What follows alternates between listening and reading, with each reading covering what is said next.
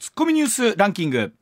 時事問題から芸能スポーツまで突っ込まずにはいられない注目ニュースを独自ランキングでご紹介します、ランキングをご紹介する前にまずはスポーツの話題です、はい。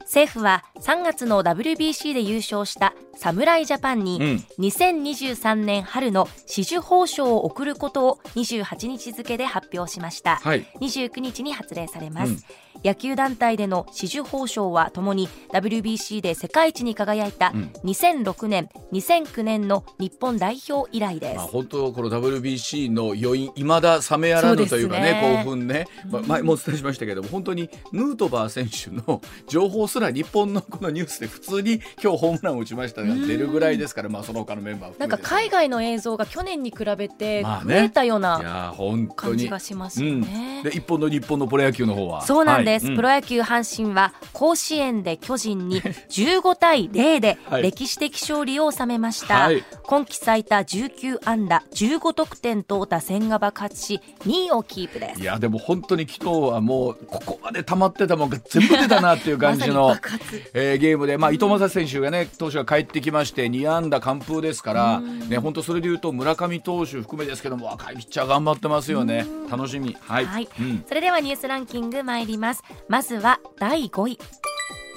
国内の乗用車メーカー8社がまとめた2022年度の世界生産は前の年と比較すると4%増のうん。2387万台で、2018年度以来4年ぶりのプラスでした。はい。過去最高を更新したトヨタ自動車に加えて5社が前の年度を上回りました。うん、半導体不足が解消に向かっていることが影響しました。トヨタ自動車が960万台売り上げた過去最高ということなんですけどおそらくラジオを聞る皆さんでもねなんかほら半導体が足りないって言ってうん。車何年待ちとかっていう方うちの実家もそうでした。多かったと思います、はい。少しずつ解消されてきたということなんですけれども、あの北米というよりもやっぱアジア圏好調みたいですね。そうですか。はい、うん、続いて第4位です。外務省は27日戦闘が続くスーダンから新たに邦人4人とその家族1人の合わせて5人がカナダ軍の協力を得て周辺国のジブチに退避したと発表しました。スーダンを出国した邦人とその家族は合わせて65人となりました。まあ本当あの最初の大きな団体の皆さん帰ってきた時もそうだったんですけれども、本当国連もそうですし各国の軍の協力とか含めてですけどはね本当800キロ1200キロっていうところを車で移動してっていうのが本当に大変だったと思いましてあの無事帰ってこられて何よりですよね。うん。続いて第3位アメリカのバイデン大統領と韓国のユン・ソンニョル大統領はホワイトハウスで会談し北朝鮮の核の脅威が高まる中、アメリカの戦力で韓国の防衛に関与する拡大抑止の強化を盛り込んだワシントン宣言で合意しました、まあ、本当にこのあたり、今、日本との協力も含めてということなんですけれども、まあ、どういった形でしっかり連携をしていくのか、まあ、アメリカと韓国の関係ともとても大事ですし、やっぱりユン政権がいろんな形でまあ結果出そうとしてますよね。うん、続いて第2位は鹿児島県沖永良部島の和泊町の海岸でロケットの部品のような金属片が見つかっていたことが27日町などへの取材で分かりました。表面には赤字に大小の星をあしらった中国の国旗のような模様が書かれていて形状や塗装などから中国製ではないかと見られています。まあ、これも詳しいこともわからないところではあるんですけれども、一体どういう原因でどんなことになっているのか、ね、気になりますね。うん続いて1位は。厚生労働省は27日新型コロナウイルスの感染症法上の分類についてうん。5月8日に季節性インフルエンザと同じ5類に引き下げることを正式に決定しました。うん5類に移行することで患者の治療費は原則自己負担となりますがワクチン接種は引き続き無料で受けられます、まあ、本当にこの5月8日という日が来た後どんな風に変わっていくかっていうことですし、まあ、医療体制含めてですけれども、まあ、引き続きワクチン無料ということもありますのでということなんですけど本当あのこのアクリル板もねね。我々の前にありますけれども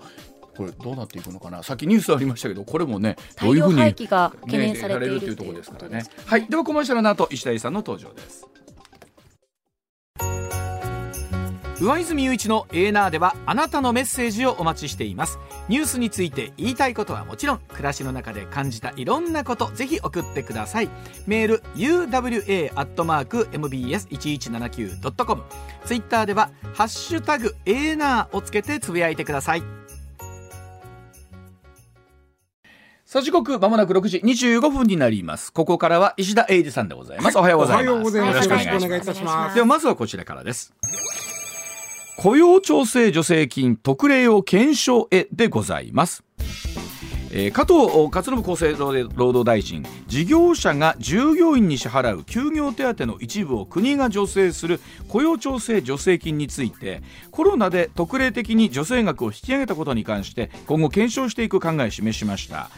この特例は解雇を防いで失業者の急増を抑えた一方で不正受給も相次ぎまして会計検査院が問題を指摘していたもんですよね、また経済財政諮問会議でも民間議員がコロナの対応で歳出が膨らんだ財政正常化するよう提言したということなんですがいよいよこういうものをこういうステージ入ってきましたね。そうですね。あの、まあねあのコロナがまあ発生して、うん、で失業する人が増えるかもしれんって言った時にいろんなことやりました。それではその時間かけてじっくりやってられへんというかね。そうですよね。もうとにかくとっとことっとこ払いなさいということで払ってたから、はいはい、当然そこには不正もいっぱい入るやろうと。でいっぱい入ってるんですよ本当に、うんうん、本当にいっぱい入ってます。ででそれを検証するっていうんですけど正直なかなかそのうん後で言いますけど不正を暴くっていうのは難しいんですよねこれ。この話で言うとね。うんうん、でさっきちょっとおばあちゃん言ってくれた雇用調整助成金っていうのはもともとコロナ前からある制度なんですよね。うん、あのまあ、例えば経済的にしんどくなった会社が、えー、会社員そこの働いてる人をクビにはしない、うん、クビにしない代わりに休んでください、うん、えー、でも休んでる間給料困りますでしょうから、はい、えー、会社が払いますと、うん、だからそういう時にクビにせえへんにやったら、えー、国がいくらか面倒見てあげましょうっていうのが雇用調整助成金なんですよ。でこれが、あのー、普段あっておかしいけどコロナ前は1人マックス1日8300円やったんです、うん、マックスね、はい、でそれは何で決まるたら前の年の給料とかで決まんねんけど、はい、まあ、マックス8300円やったんを1万5000円にしました。ほぼ倍や、うん、な。で中小企業の場合、えー、普段は3分の1はお宅で持ってください、うん、3分の2は国で持ちます、はい、っていう制度がコロナの時はもう中小企業の場合は基本全部国が出します。ね、うん、あと、まあ、手続きがかなり煩雑やったんですけどこれはまあコロナの場合は、うん、えー、簡素化しましょう、うん、コロナからで一番これが不正の温床になってしまったんですけども、はそれまでは雇ってから半年経った人、ね、半年経った人つまり雇用保険に入ってから半年経った人だけが対象やった、うん、なるほど。ところがこのコロナの場合、うん、えー、雇ってすぐの人も対象にした。うん、つまりっていうことですよね。そうそうなると誰でもあああしたら儲かるんちゃう？こうしたらうまくずることできるんちゃうって思うじゃん。うん、でそこをやったのをどう検証していくかっていう話なんです。これでもどう検証します？だから難しいの。今日はもう無理やでっていう話になるんちゃうんですけど、うん、ちなみに、えー、これあの3年間やりました。今年の3月末で終わったんですよ、はい、終わったっていうか要はその特例が終わった、はい、だから1万5000円が8300円に戻ったんですけど、はいはい、えー、3年間でいくら使ったんです？雇用調整助成金。これね6兆3500億円。っていうことは国民1人当たり5万円使ってるんですよ結構ですね。うん。そうでしょ、うん、6兆いうことは。5万円でしょ、うんうん、で僕もあなたもおじいちゃんおばあちゃん赤ちゃんまで1人5万円、うん、えー、まあ、払って、まあまあ計算上ね、払ったことになるんですよ、で、えー、それが800万件やから相当な、女性数ですよね。800万件。ということはざっくりで800万人分というイメージそういうことです。そういうことです、そういうことそういうこと、それでいいです。うん。うん、800万人分でほぼ間違いないです。うんうん、で、えー、で1人当たり国民1人当たり5万円の支出ぐらいですね。うんうん、で、えー、よかったこと。よかったことは当然これ雇用の混乱っていうのが防げてます。わな、ね、当然ね、うん、えー、給料もらわれへんなったら仕事ないとかどうしようみたいな話すなるんで済んだ、うんうん、で、えー、失業率がねコロナの期間中でもね、うん、日本の場合3%台ぐらいですわ、うん、これやっぱりこの雇用調整助成金大きい。要はもうクビにならなくて済んだしなくて済んだ、で、えー、まあ問題はですね今言った後で言いますけど不正がいっぱい起きた、であとこれねまた難しいところですけど本来こういうことがあると僕時々言いますけど、えー、と産業が変わるチャンスなんですね。うん。うん。うん。つまり、えー、今起きてきた産業で人手不足やと、うん、でかつてある産業で人手が余余ってるこういう時に余った。とい。う時は、人手が A から B へ流れるチャンスなんです。でそこで新しい産業の賃賃賃代謝が起きる、だけど起きなかった。これがまあ大きな副作用というか、あともう一つはこれ実はあの雇用保険の積立金からも国がちょっとお金貸してて借り、まあ、これも説明しますけど、雇用保険の財政が非常に逼迫した。で、普通においても雇用保険、これであのコロナ禍で逼迫したんで、4月から雇用保険ちょっと上がってるんですよ。で、それ以外にもちょっといろいろ、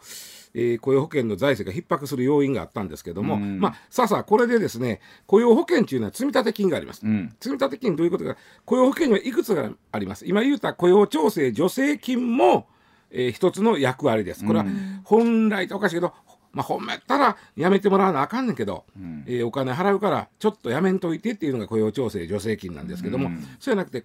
よく言うのは失業した人に失業手当払います、はい、払います、はい、これはもう失業しちゃった人に対して失業手当払いますよね、うん、これがこれも雇用保険の大事な役割なんですが、うん、えー、まあこれくらい失業保保険払うことになるかなって毎年こうざっくり予算立てというかします。するんですね、はい、で実際はそれより多いことってあんまないわけや、うん、それってほんまリーマンショックみたいなこと起きんこと限りなるほど。結構おあ最悪とは言わんけど悪くなるのを前提で用意しといて実はそこまで悪くなれへんっていうのが世の中なんで、うん、毎年ね失業保険のがねああの用意してた失業保険が余るんです、はい、でそれを積み立てってあるんです、うん、もうそれこそリーマンショックがまた起きた時用になるほど。それをおまああの4兆5,000億ほど詰まっててなるほど。積み上がってて。なるほど。でこれを国がこの雇用調整助成金。雇用調整助成金はまた別の財布なんですよ、うん、あのなんだけども足らんから国が3兆貸してって言ったんです、なるほど、はい、4兆5,000億のうち3兆貸した。だ結構残り1.5兆でその1.5兆のうちは今度はコロナで失業した人が本当におるから、はい、これ払っていったんで、はい、4兆5,000億あったうちの実は今3,000億しか残ってない、うわイメージで言うと、うん、ちょっとすっからかんにほぼすっからかんになったイメージ、ね、だから今例えばリーマンショック起こったら失業保険払われへんわけよ。だからまあ4月から上がってるけどだから4兆5,000億のうちの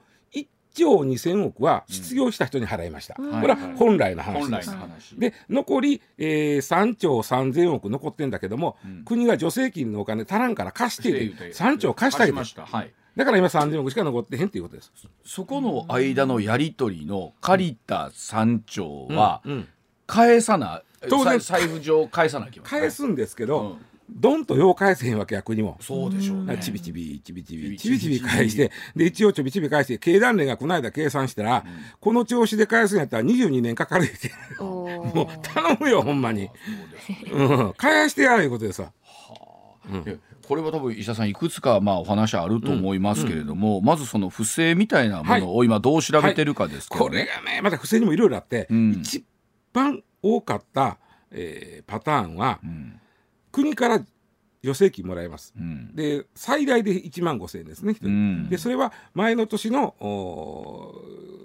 働いたお金やったりするんです、うん、を元に出したりするんですけども、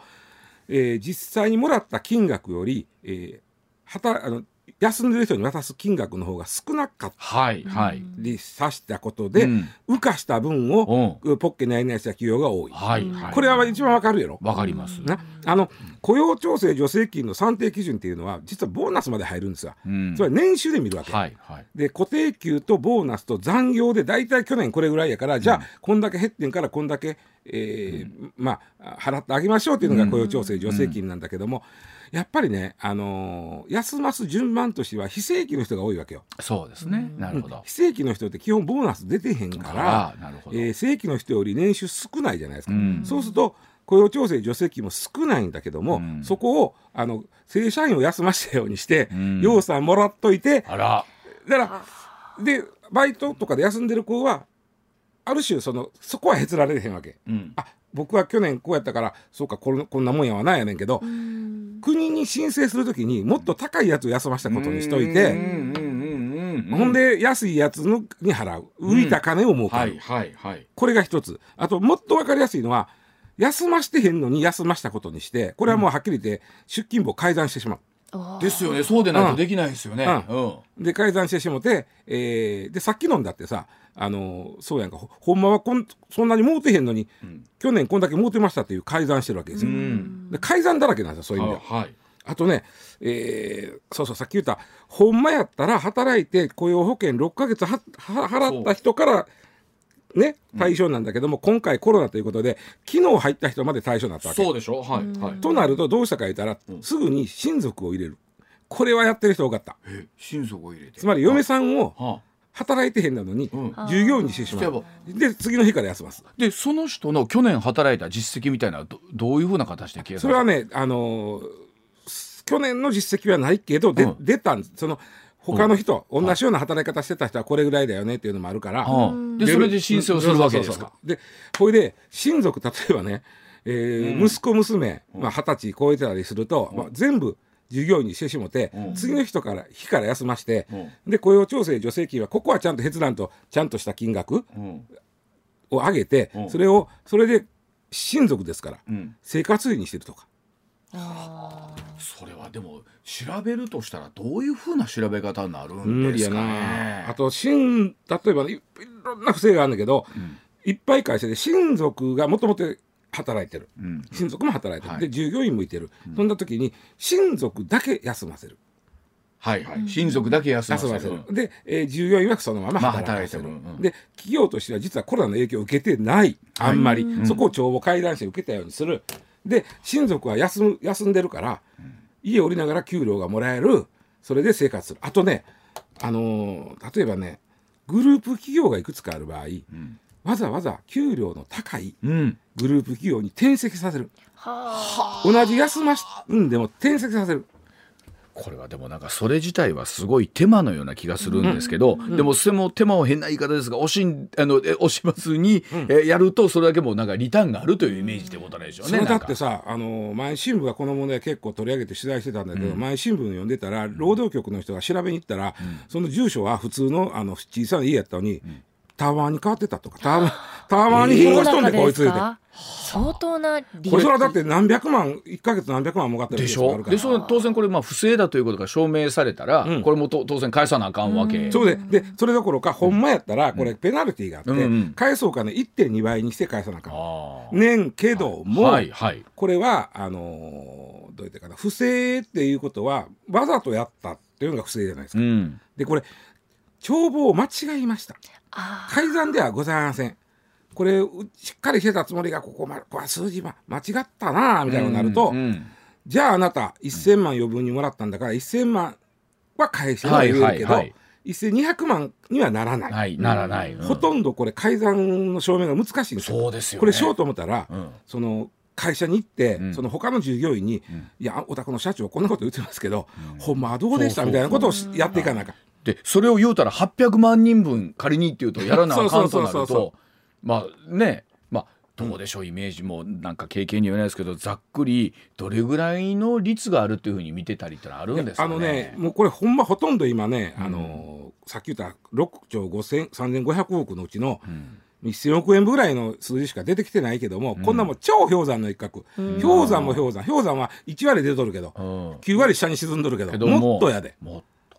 ほんで、あのーこれねなちょっと気の毒なのがこれ不正調査するのが労働局なんですよ各地の、えー労働局というのは厚生労働省の地方の出先機関になるんです、大阪にも大阪の労働局がある。で普段不正の捜捜査というか、えー厳しく命でチェックしてはるのは労基なんですね、はいはい。労働基準監督署、はい。例えばあんたとこブラック企業ちゃうか、はい。はい。ひどい働かささせるちゃうかって捜査権もあるって、うん捜査するのは労基なんですけど、でこの人たちは慣れてます、ん。捜査に。で労働局も捜査権はあります、ん。あるんだけども普段はどっちかというと失業してきた人に職業を紹介したり、あのまあ、それがまあ、まあ、はだって労働局の窓口はいわゆるハローワークですから、はい。はい。ハローワークの人は捜査に慣れてないわけです。確かに。そうですよ一言で言うと。まあ気のいい人たちですよでしかもね、こんだけ800万件そうですよね。のあの3年間でこ女性出してますから、これつぶさにやっていくのはもう人もいやいや無理ですね。そもそも今ハローワーク人足らんねえから。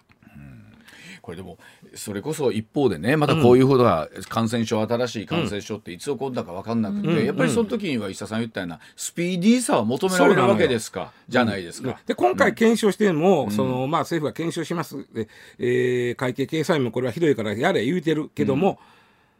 うん、次に生かすためしか無理やろな。そうですよね、ただ今うばちゃん言ったように、やっぱりそのスピーディーさがないと、やっぱり明日の生活から困る人出てくるから。だほとんどの人は真面目にやってんのよこれきっと。そうでしょ？しやけど800万のうちの8万が不正してたら、うん、それちょっとなんかせないかんわな結構な額よ。6兆3000億円の、うん、えー、1パイとあれなんぼや、えー、630億、ね。はい、もっとあるわ。そんなもん出たすなもないわ。ね、うん、もうその1割以上あるわ。でしょう、うんってなってくると何らかの手を打たなあかんけど僕はそのあんまり分かんないですけどひと手間ね、うん、書類がもう一枚いるとか。っていうだけでもなんか手間になりますもんね。そうなんですよね。でこれやったことで、ほんまにあのこれさっき言った雇用保険の財政が逼迫してて、国に貸してる分はもうこれは返ってくるからでそこは不正があったとしても、国は借りてんから返してくれるけど、えー、残りの1兆5,000億ぐらいはこれはほんまに失業あんたほんまに失業したの？っていうことに、もうなるじゃないですか、はいはい、それも払ってるからその辺で、えー、雇用保険の財政しんどい。ああとね、うん、これいろんなひどい不正がある中で、うん、いよいよじゃあね労働局が頑張って、はい、ここおかしいと、はい、こんなおかしこんな絶対おかしいと、うん、でいろいろ調べちょっとまあできたら調べたら、はい、これはやれそうやと、思った時に、行ったら倒産してる。いやわざとよこれ。わざと倒産。そうわざととちっこい会社やったらもうくるっと分かったら倒産させて助成金のもらい逃げ。そこまでしますか？そうなのよ、ね、いやそれはねあのいろんなこう悪例が、まあ、分かったから、うん、これをつぶさに出していってじゃあ次回どうしようかってなるはずなんだけども、うん、やっぱし次回これまた別のコロナじゃない、うん、疫病が流行った時は、うん言うてもやっぱり人の生活先に守ってあげなってなるまあありますよね。性善説やんこっちは。そうですね。こっちは性善説で、はい、でも好きあらば儲けたれという性悪説の人がいますよね。これは言ってますね、うん、まあほんまやなとはいほんま次にどう生かすかっていうところをね、うん、どう考えるかがね。分かりました。はい。続いて6時42分こちらです。さあデートレイプドラッグの簡易検査キット導入というお話でございます。デートレイプドラッグと呼ばれる強力な睡眠作用のある薬を悪用した性犯罪というのが相次いでいるそうで警視庁は新たに短時間で検査ができる簡易検査キットを導入いたしました。場合によっては1ヶ月ほどかかる従来の検査と異なりましてわずか数分で判定が出るということなんですけれども、うん、これがまあ本格的な運用始まっておりまして逮捕につながったケースもあるということなんですけれども、うん、さあこの石田さん根本のとこからですけどそうなんですね。デートデレイプドラッグ、まあ、そのままあの字読んで字のごとくなんですけども、まあ、例えば知り合いあとネットで知り合った人とか、まあ、そういう人と、まあ、ご飯行きます。はい。大抵はお酒の中に入れよるんですけども、えーまあ、薬物を。薬物を。で例えばあのちょっとね、例えばトイレ行ってトイレ行くわね、はい、トイレ行ってる間にこうそのお酒の中に入れよる、うん、例えば液体やったりしたらもう味もほぼせえへんやつが。あるから入れよる、あとそのひどいやつになったらちょっと頭痛いとかね、うん、なったらこれええ頭痛薬やねんとか言って飲ますやつもおるし、うんうん、そんなんやって飲ますわけね、ほんでもう朦朧とするわけ。大抵ね睡眠薬か、まあ、精神安定剤なんですけども、うん、まあ朦朧とする。朦朧としたところを、うんまあ、抵抗できへんから、うん、そこでそのまああいわゆる性行為をしたり、わいせつな行為をしたりするっていうのがデイトレイプそしてドラッグ。なるほど。でこのな,、えー、なんでしょう。その、えー、検査キットを使うと、うんうん、どういう薬物が混入されたかは分かる。分かるし、うん、一番大きいのは今うわちゃん言ってくれたように、うん、今までの、えー、検査では結果出るの1か月ぐらいかかっとった、長いですね。長いね。でそれが数時間になるんで、うん、まあ、1時間ぐらいになるんでこれは実はめちゃくちゃ大きな話なんですね。うんうんうん、でレイプえー、っとあごめんデイト・レイプ・ドラッグによる性犯罪っていうのは、うんうん、えー、これもまた氷山の一角なんですよね。あの一応ね最近はまあ60年間60件ぐらいってなってますけど、そんなはずはないです。そのおそらく数十倍はあ。るはずです。というのは、えー、まあなんでまた最近増えてんのがね、まあ、昔からあったとは思うんですよこれ。もうそれこそ、昔からあったと思うけど最近特にちょっと目立ってきてるのは、SNS とかで知り合うじゃん。で初めて会う。まあそうですよね。はい、生身の人間としては初めて会う、だけどもそれの最初がお酒の席やったりする、はい、まあまあ。ことがあり得るわけ、ね、昔はそんなの SSNS がない時は、うんお酒のとこまでたどり着こうとすると、まあ、それなりに追って、まあ、まあそうですよね、人柄を知って、そうそうそうお茶からお茶から始まって。始まってちょっとその辺かなんかウィンドショッピングも C の。ウィンドショ懐かしい言葉ですねねウィンドショッピング。目の正月 C の、はい、ね、はい、ほんで、えー、まあまあお酒お食事っていうのは、最近1回目からお食事っていうことがなかなかデートでご飯行くっていうのはハードル高いもんな。そう今マッチングアプリっていうのが結構恋愛の主流になってきてるので、そうありえますね。マッチングアプリが増えたことのがこのレイプデートレイプドラッグの被害が増えたことと本当は関連してる、だからもっと増えてるはず。それは知り合う絶対数が増えてきたら、うん、その数もそれは比例しますわね。変な話、うん、その知り合い度が低いわけやん。ということはそのそういうことをして悪いことをするというキーもその知り合いがすごい関係が深かったら悪いことあんまりせえへんなってくるけど、それこそ石田のおばちゃんに紹介されて会うんやったら、そんな石田のおばちゃんの手前そないな無茶はできないがありますもんね。あと何回かそれこそデートの前にね会うてたりしたらそれこそもう信頼感ができてくるとせえへん。それがないから多いの。でねあのこれこれね女の子にしてみたら。まあ、ほとんどもう女性はの被害者やと思うんですけど突然眠くなるわけですよ。はい、で起きたら記憶が飛んでた。でどうもそのどうも服が乱れてた。起きたら。その時に私飲み過ぎて悪いをしたのかなって。思いますそこで何かされたよほどのこう体に何かが残ってへんと俺私悪いをされたかなと思ってしまうじゃないですか。そもそも薬が睡眠薬なんで記憶がぼやっとしてるわけですよ。記憶がぼやっとしてるからいや、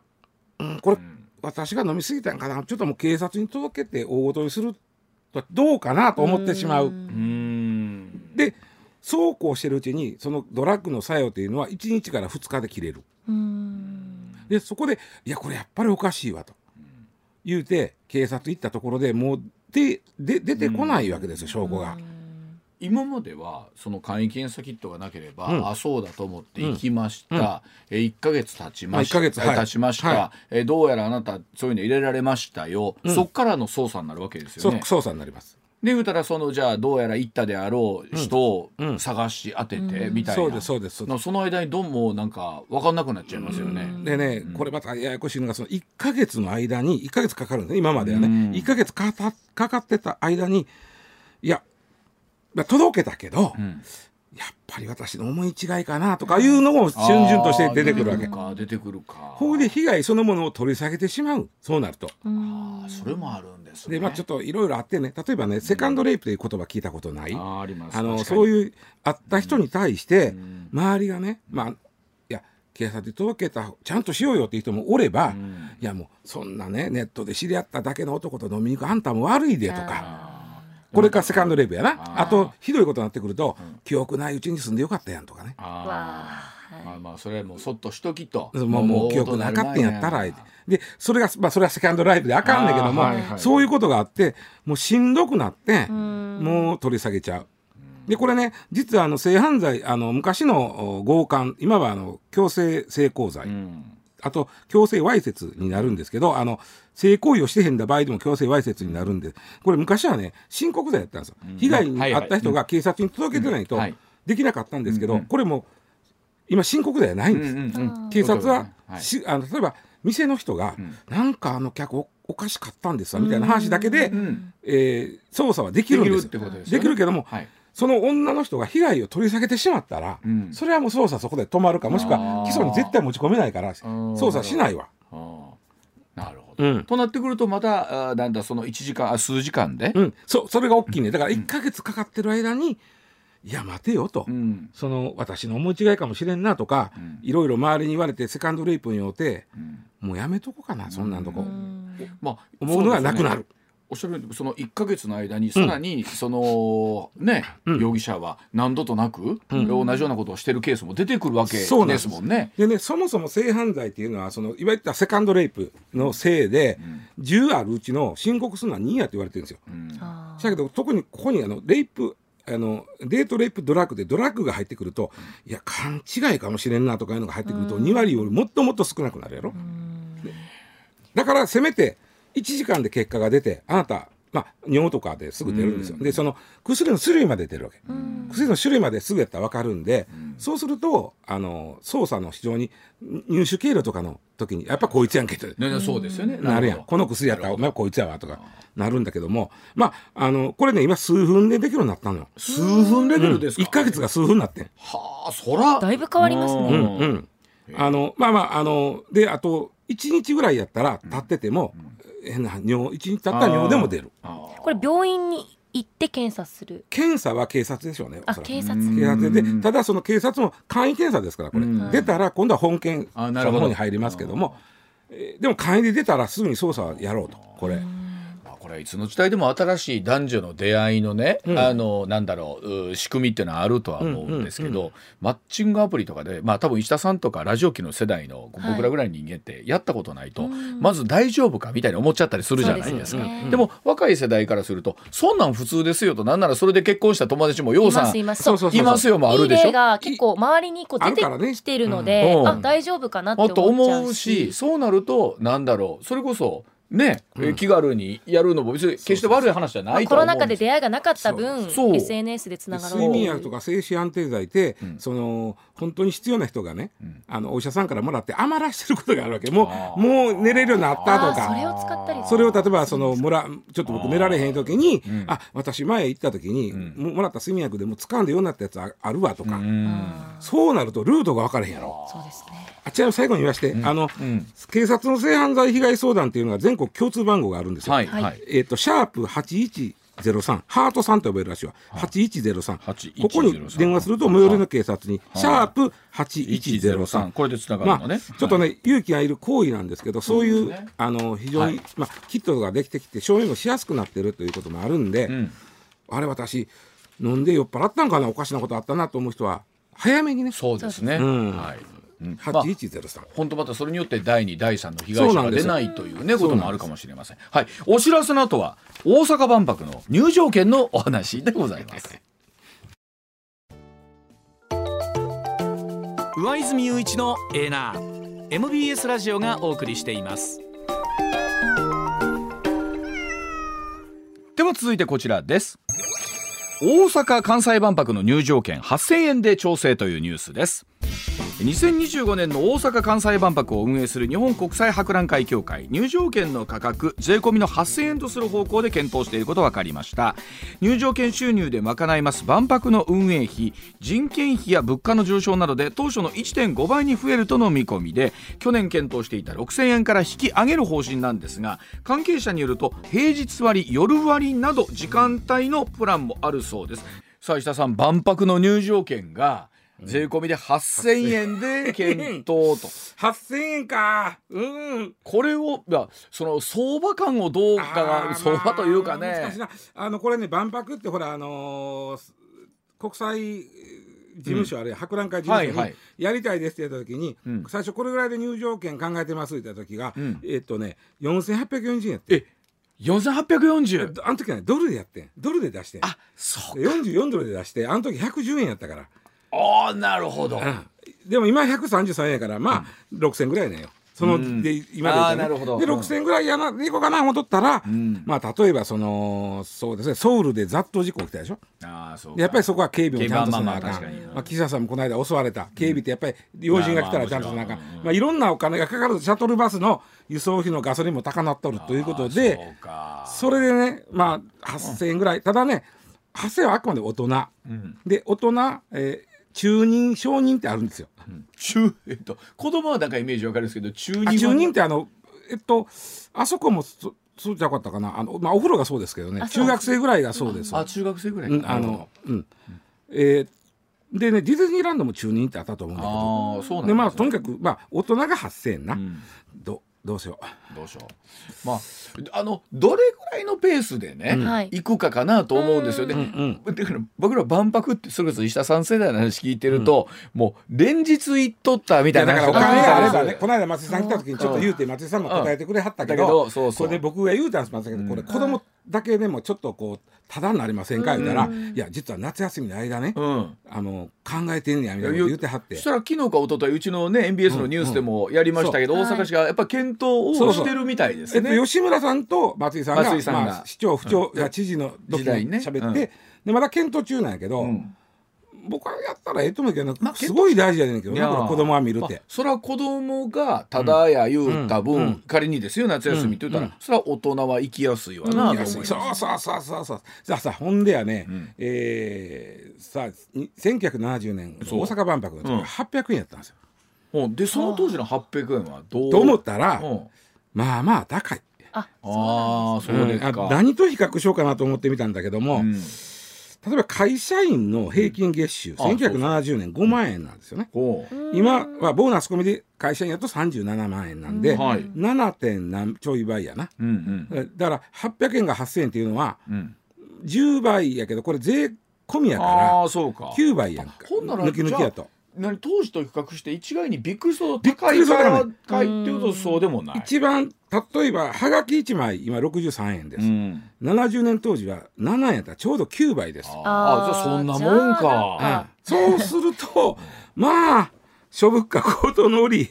しょうがないのかなという。ほら USJ とかも、はい、えっ、ー、と何こう人の人気度合いによってこう値段結構ランク付けがしたじゃないですか。今回も今上地が言ってくれたように、夜はちょっと安しようかそうそう。うん、平日は安しようかとか、うん。うん、ありますよね、時間帯でとか。あのでそれこそほら若い皆さん USJ とか年パスとか持ってったりするじゃないですか。欲しいですね。年パス。そうそうなんかそういうのとかいろいろ考えはったら、年パス年パスあの半年間の間ね。多分平日限定年パスいいですね。そういうのは行きやすい。学生やったら行きやすい。行きやすいとかね。そうすると多少何四回行ったら元取れますとか USJ とかもあるじゃないですか。考えるんちゃいます？ね。この間松井さんと話した時にやっぱり。嬉しかったですよ。やっぱり子供ただにしようか思って考えてる最中ですみたいなだからあのね前田遥もそうだし僕もそうなんですけど、はい、松井さんにも聞いたんですけど万博って石田さん世代の人たちがワクワクしながら見に行った何か、一生覚えてるからね。であの USJ とかって、まあ、アトラクションがあるとかってあるじゃないですか、はい、僕らの中ではポートピアがそれにちょっと近いかなと思うんですけどこう新しい技術を見に行くみたいなイメージでいいんですかね。将来未来はこんなことが起こるんだというワクワク感運命開花だみたいな。そう。でなんか今のご時世ね、うん、それでも一通りのもん出てきた感あるでしょ、はいうんうん、でもやっぱりそこでこう未来を見せてくれるわけなんですそれだからなね、夏休みの間だけでもまあ、松井さんと吉村さんやから他府県のこと言われへんから、うんうん、大阪府下の子供って言い方やったけど、ね、まあまあやってほしいなと思うんで、他もね。でね、ね、ただちょっとほぼその物価考えたらそこまで高ないでって僕さっき言いましたけども、うん。うん、1970年っていうのはもう高度成長期の真っ只中じゃないですか。で今もちょっと景気悪いじゃないですか、うん、ここの財布の紐の硬さ度合いが違うねあね。あの相対的な一緒ぐらいでも、うん、確かに。あのでもなんかいろんなものを思い出しますけどあの当時ってそれこそでもみんな万博行きたいと、ただまあ入場券もあるしって言うたら、親戚の親戚の大阪の人をたどってそうよ泊まり家に泊めてもって宿泊費を浮かせたとか。言いますよね。あの時はね、また調べたらね、日本がね、超円安なんですよ。まだだって1ドル360円で決まってた時か。ということは、800円って言うたら、2ドルほどやんか。あそうですね2ドルか2ドルやんか、うん、今回8000円で133円で計算したら60ドルなんですよ